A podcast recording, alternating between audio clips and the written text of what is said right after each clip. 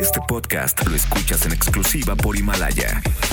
Si aún no lo haces, descarga la app para que no te pierdas ningún capítulo. Himalaya.com. Los criminales aman las crisis. En tiempos de caos, nadie como ellos sabe explotar el miedo para su propio beneficio. No es de extrañarse que si el mundo ha sido sacudido por el COVID-19, el crimen organizado también se mueva para atraer a millones de personas que buscarán sobrevivir económicamente, incluso si eso significa caer en sus redes.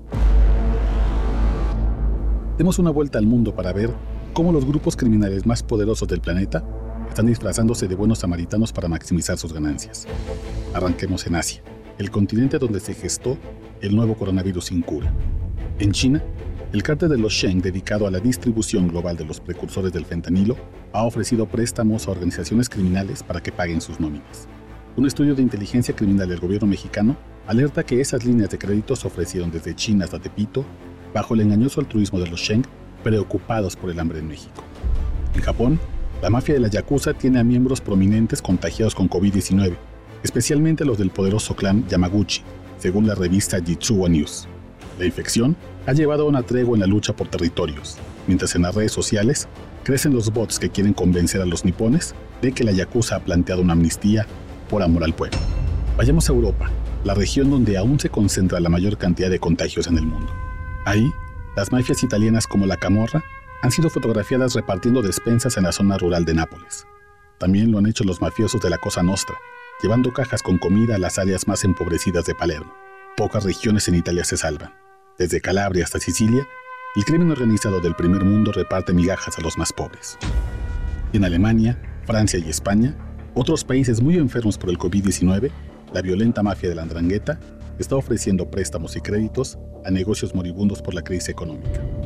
A cambio, piden acciones en las empresas o que sus dueños les permitan a los mafiosos lavar su dinero sucio, de acuerdo con los dichos de la eurodiputada Sabrina Pideñoli, experta en la lucha contra el crimen organizado en el viejo continente.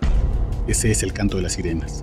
Los mafiosos ofrecen rescate, pero en realidad lo que buscan es despojar con deudas impagables a los propietarios de pequeños negocios, desde hoteles hasta restaurantes. Vayamos ahora a América Latina. En Brasil, los temibles personeros del Comando Rojo o Comando Vermelo van de puerta en puerta en las favelas de Río de Janeiro, entregando jabones y detergentes para luego amenazar con golpizas a quien viole un toque de queda impuesto por ellos, supuestamente muy preocupados por los contagios del coronavirus. Y algo similar hacen los narcos colombianos del Frente 29 de las FARC, de acuerdo con un reporte de la organización Inside Crime. Las pandillas centroamericanas los replican. En El Salvador, la Mara Salvatrucha tiene encerrados a punta de pistola a cientos de ciudadanos por su bien. Igual lo hace la pandilla Barrio 18 en Guatemala. En México, el escenario no es distinto. En redes sociales se han viralizado las imágenes de las despensas que entrega un capo que se hace apodar el vaquero o el señor 46, supuesto miembro del cártel del Golfo. En su nombre se reparten frijoles, arroz y aceite por municipios en Tamaulipas, y los receptores son obligados a tomarse fotos con hombres embosados y armados, como si los habitantes de Matamoros o Ciudad Victoria les estuvieran agradecidos y no les temieran.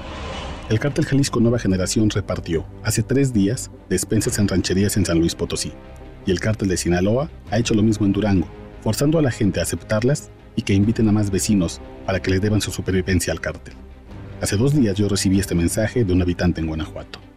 Nos obligaron a ir a un ejido en Silao. Ahí nos dieron un sobre con mil pesos y nos dijeron que nos lo mandaba el señor Mar. Yo lo tomé porque me hace falta, pero hasta le tomaron una foto a mi INE. Yo sé que me lo van a cobrar con sangre. Así se vive hasta ahora en México, América Latina, Occidente y el mundo entero el reacomodo del crimen organizado.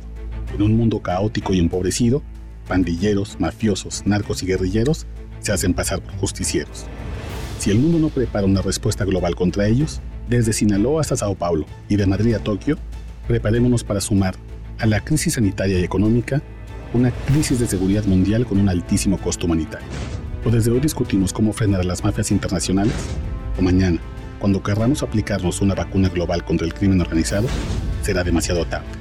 La enfermedad nos habrá destruido por dentro.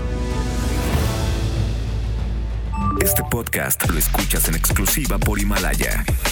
Si aún no lo haces, descarga la app para que no te pierdas ningún capítulo.